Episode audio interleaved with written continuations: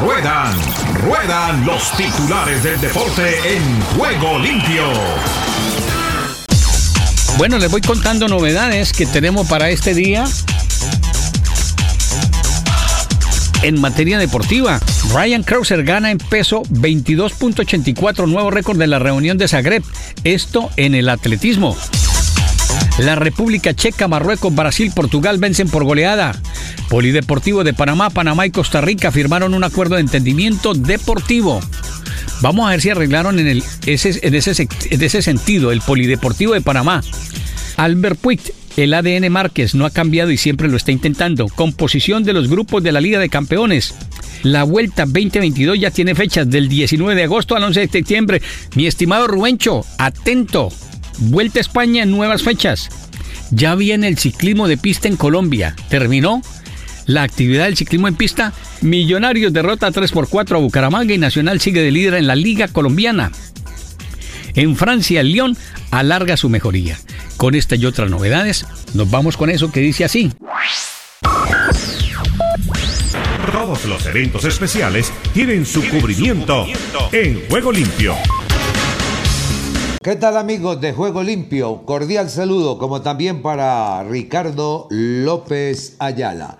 Ha terminado en el día de ayer en las instalaciones del velódromo Alcides Nieto Patiño de la ciudad de Cali, Colombia, la Copa de Naciones de Ciclismo en Pista. Última parada para lograr puntos y participar en el Campeonato Mundial de Pista que se realizará del 20 al 24 de octubre en Roubaix, Francia. Colombia hizo un buen trabajo en esta oportunidad y logró cinco medallas de oro, seis de plata y seis de bronce para 23.680 puntos. Mientras Trinidad y Tobago cerró con cuatro oros y Polonia tercera con dos oros, tres de plata y cuatro de bronce. La competidora colombiana Marta Bayona alcanzó la primera posición en velocidad equipos, velocidad individual, 500 metros mujeres y el Keirin, dejando de ver que está en una buena forma para participar en el Mundial próximo. De igual forma, los hombres ganaron medalla dorada de la persecución por equipos. La cuarteta conformada por Juan Esteban Arango, Brian Gómez, Jordan Parra y, Alex Juan Pablo Zapata. Mientras que en otras disciplinas o en otras modalidades del ciclismo lograron también conseguir algo importante. Así está la medallería, por ejemplo, para damas. Los bronces llegaron en la Madison. Para mujeres, Lina Mabel Rojas y Lina Marcela Hernández del programa PAD de pista que está realizando el Ministerio del Deporte. Al totalizar 21 puntos lograron ubicarse en esa tercera posición las colombianas, después de Polonia, y obtuvo el oro también, quien obtuvo el oro con 53 unidades. Esto es importante, hay una nueva promoción de pedalistas en cuanto a la pista se refiere en nuestro país. la gran eh, expectativa que tuvo la, jornada pistera fue la presencia de Nicolás Paul, un trinitario, quien eh, está trabajando muy bien en la especialidad del kilómetro y también de la velocidad y el Keirin. Este pedalista ha sido incluido en el programa que, que realiza la Unión Ciclística Internacional en Suiza para mejorar todo lo que es su especialidad. Ganó pruebas eh, como la velocidad, en donde estuvo en el top 10 de los Juegos Olímpicos. También ganó el Keirin para hombres, superando al colombiano Kevin Santiago Quintero y a Santiago Ramírez de Colombia.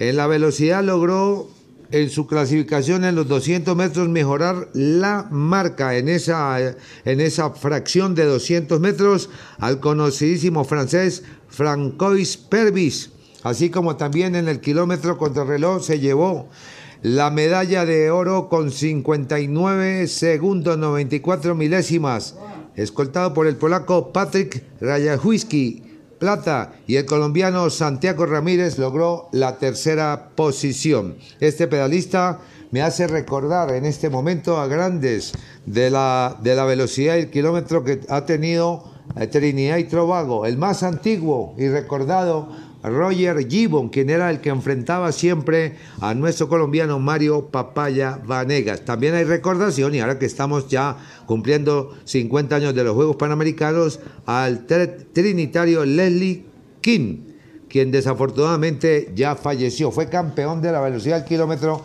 en la pista del velódromo Alcides Nieto Patiño en 1971.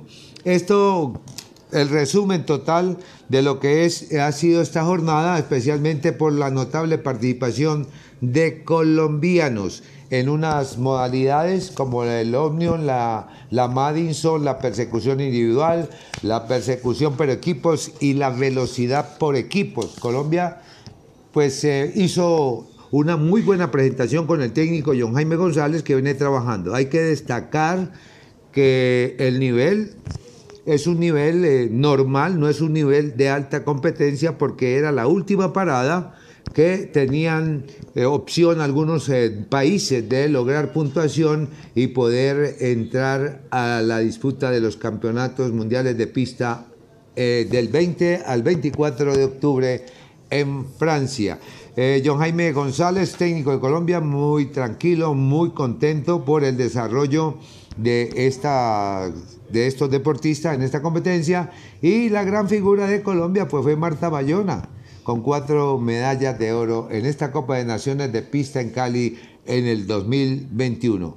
Mañana, perdón, sí, mañana, mañana se inicia un campeonato nacional de pista después de esta gran jornada de la pista internacional, donde Colombia ha sido denominador una discreta presentación del equipo olímpico de persecución damas de Alemania en esta, en esta oportunidad. Muchas gracias, don Ricardo, por eh, haberme dado este espacio para hablar un poco de ciclismo y un cordial saludo a todos los oyentes de Juego Limpio en el mundo.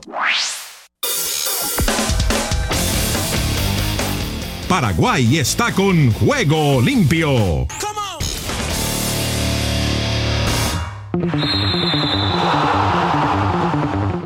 Muchas gracias Ricardo y amigos de Juego Limpio. Estos son los informes deportivos más resaltantes de hoy lunes desde Paraguay. Cerro Porteño consiguió la victoria en la fecha 8 del torneo clausura de visitante por 1 a 0 frente al 12 de octubre de Itagua. El único gol del lance lo hizo el brasileño Mateus González, que mantiene al ciclón al acecho de Guaraní. Con este resultado consiguieron sumar tres puntos para mantenerse en la lucha por la cima. A continuación escuchemos al DT de Cerro Porteño Francisco Chiquiarse, quien resalta el importante resultado. Que ganamos tres puntos, yo creo que a futuro van a ser muy importantes porque el partido fue duro, difícil, como siempre es aquí jugando en esta cancha y contra, contra 12 de octubre especialmente en el primer tiempo creo que tuvimos mejores momentos como para poder crear mejores chances y convertir. Y al revés, en el segundo tiempo encontramos el gol y después paramos bastante y ellos nos crearon peligro con la gente rápida que Pedro puso en el segundo tiempo.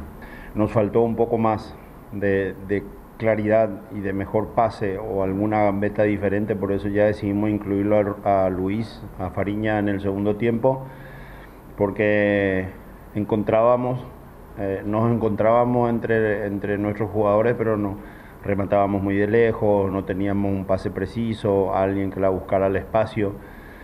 Y Juan tiene una, tuvo una contractura, esperamos que sea solamente una contractura muscular, recién mañana sabremos con exactitud la gravedad de su lesión.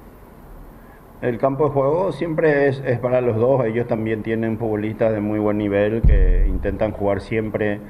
En mayor parte lo, lo conseguimos hacer, capaz que no con el mismo ritmo, velocidad o, claridad, especialmente que se hace cuando jugamos en nuestro campo. Y lo de, lo de Luis sí fue un cambio para cambiar un poco la estrategia, digámoslo, y especialmente ese último pase o la gambeta o la genialidad que siempre tiene Luis Fariña en ese sentido, por eso lo incluimos en el segundo tiempo. Pedro Sarabia lamenta la falta de contundencia. Aquí escuchemos su análisis sobre la derrota ante Cerro Porteño. El entrenador de 12 de octubre dijo que en el primer tiempo el protagonista fue el ciclón. En el segundo tiempo, cambiando algunas piezas, su equipo pudo mejorar. No, considero que fue un partido eh, en dos tiempos. El primer tiempo creo que el protagonista fue Cerro Porteño, el segundo teníamos una obligación, lógicamente, por, por llevarnos un mejor resultado y cambiando algunas piezas eh, fuimos mejorando e inclusive tuvimos la posibilidad de, llegar a, a, meter el gol y bueno, en una jugada al cual desborda eh, Alan, eh, cierra muy bien el, el, equipo rival, en este caso, el jugador, y bueno, lastimosamente después de ahí creo que Cerro ya eh, no nos hizo daño y fuimos nosotros el, que propusimos para llegar al empate, pero lastimosamente no, no se dio. ¿Qué le faltó a 12 para hacer más en este partido? Y realmente llegar a los goles, eh, llegar al gol en este caso porque había una posibilidad de, llegar al, a, marcar, eh, el arquero de ellos también tuvo eh, tres a dos intervenciones, entonces eso hace que también nosotros en el día de hoy no, no podíamos llegar al, al empate. Por otro lado, el uruguayo Álvaro Gutiérrez es el nuevo entrenador del Olimpia. Gutiérrez firmó su vínculo con el Olimpia hasta diciembre del 2022 y tomará el lugar que hasta ahora la tiene Enrique Landaida. Pero oficialmente reemplaza a Sergio Ortenman, que fue dispuesto en su cargo dejando a Quique en condición de interino será el cuarto entrenador que tiene Olimpia en lo que va del año. Comenzó el 2021 con Néstor Gorosito, quien a mediados de marzo fue desvinculado. El dos eh, veces campeón de Nacional de Montevideo será presentado oficialmente el día de hoy en conferencia de prensa. En contraparte, Guaraní goleó a Guaireña por 3 a 0 en el estadio Rogelio Olivieres por la fecha 8 del torneo Clausura 2021. Rodrigo Fernández, Fernando Fernández y Marcelo González hicieron los goles en dos bocas. El equipo aurinegro volvió a encantar con su fútbol. Ya tiene 20 unidades, 6 más que su escolta. Y por último, la selección paraguaya de fútbol tendrá un triple combo. Primero ante Argentina el 7 de octubre en Sajonia, el 10 en Santiago de Chile y el 14 medirá a la selección de Bolivia en La Paz. Hasta aquí los informes deportivos más resaltantes de hoy lunes desde Paraguay para Juego Limpio. Les informó Paola Noceda.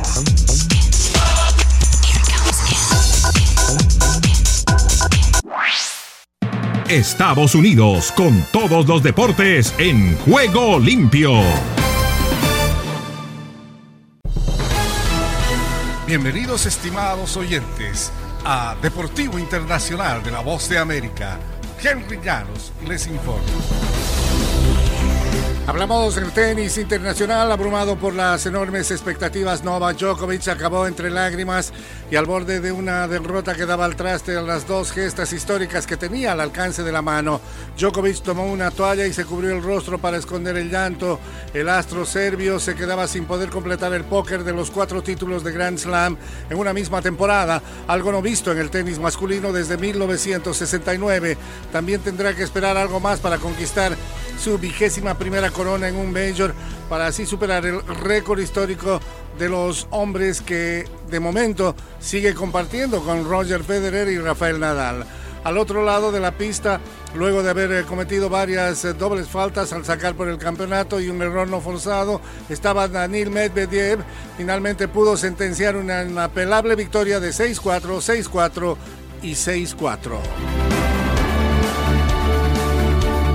En categoría damas, Emma Raducanu se sentó en su banca en el estadio Arthur Ashe con su rodilla izquierda, según su propia descripción, sangrando. Quizá fue un poco exagerada, Aún así, la británica de 18 años se había lastimado al caer detrás de la línea en el momento más inoportuno al sacar por el campeonato del abierto de Estados Unidos en apenas su segundo torneo de Grand Slam en su naciente carrera. Cuando se reanudó el encuentro después de eh, haber sido chequeada. Raducanu estaba a punto de enfrentar un punto de quiebre en la final del sábado ante Leila Fernández. Esto sucedió después de que Raducanu había desperdiciado dos puntos de partido en el juego previo. Podía haber sido el momento que perdiera el foco, que perdiera el camino, que fuera abrumada por todo, pero en cambio fue el proceso mental de Raducano durante esa demora, una actitud que le va bien y le fue bien porque es ahora la campeona del abierto de tenis de Estados Unidos.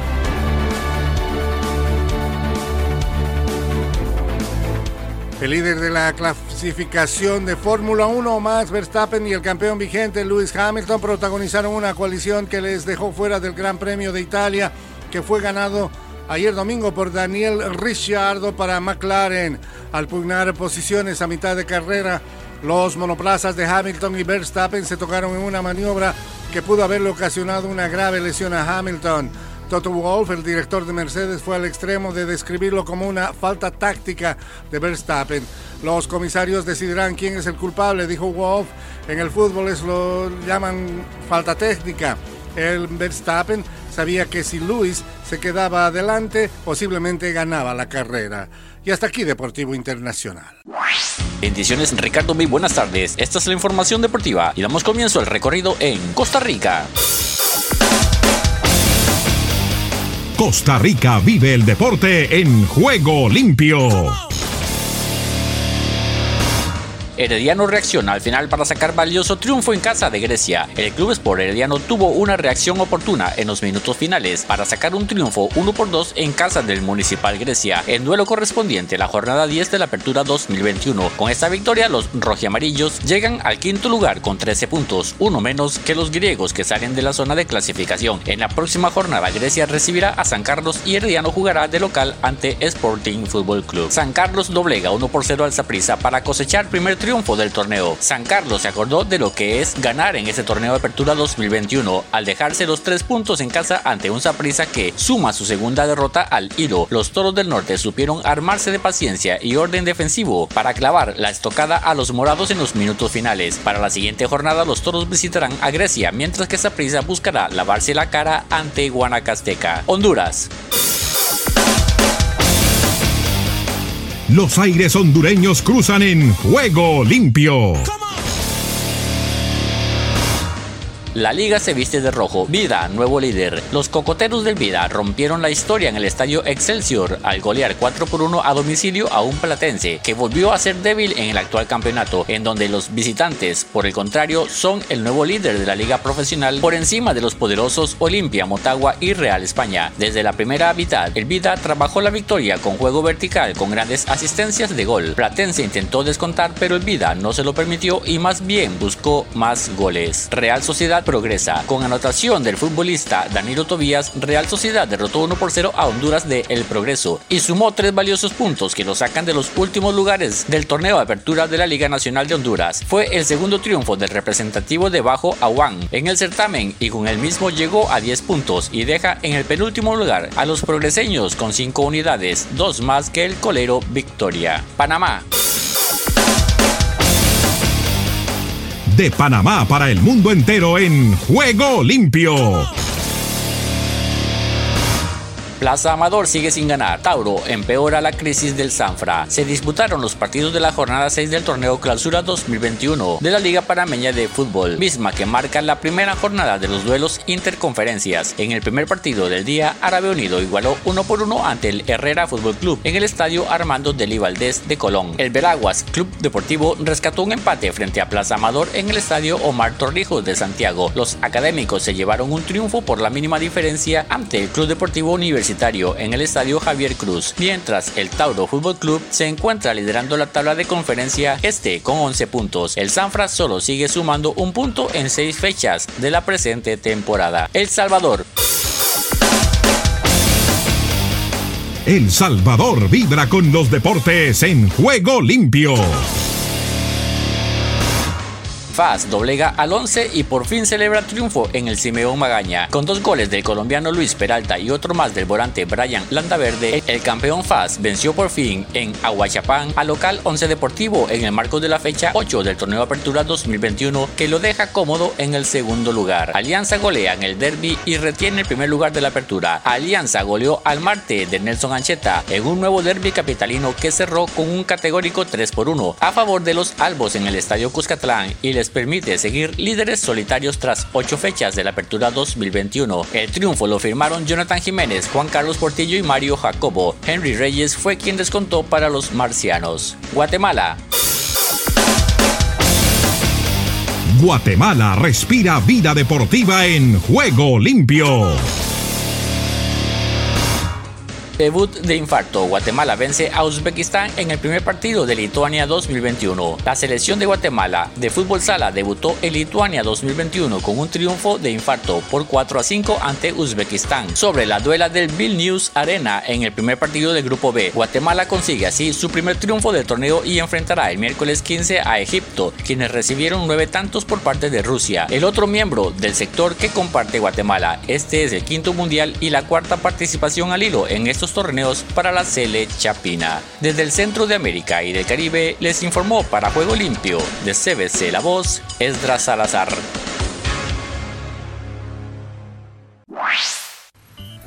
Solo un minuto. ¿Cuál es la inversión más valiosa que puede hacer una persona? No es una cuenta de jubilación, una carrera lucrativa o una casa bonita, aunque todo esto es bueno.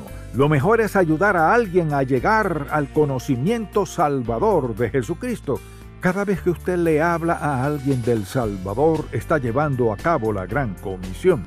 Esta gigantesca tarea se realiza persona por persona a medida que cada uno de nosotros hace su parte para compartir el Evangelio. El plan de Dios para engrandecer su reino es muy sencillo. Una persona le habla a otra de Cristo. Imagínese llegar al cielo y ver a alguien a quien le habló del Señor. Su gozo superará con creces cualquier incomodidad que haya sentido al compartir el Evangelio. Si deseas tener esta parte del programa, escribe a juegolimpio.cbcla2.com y arriba el ánimo.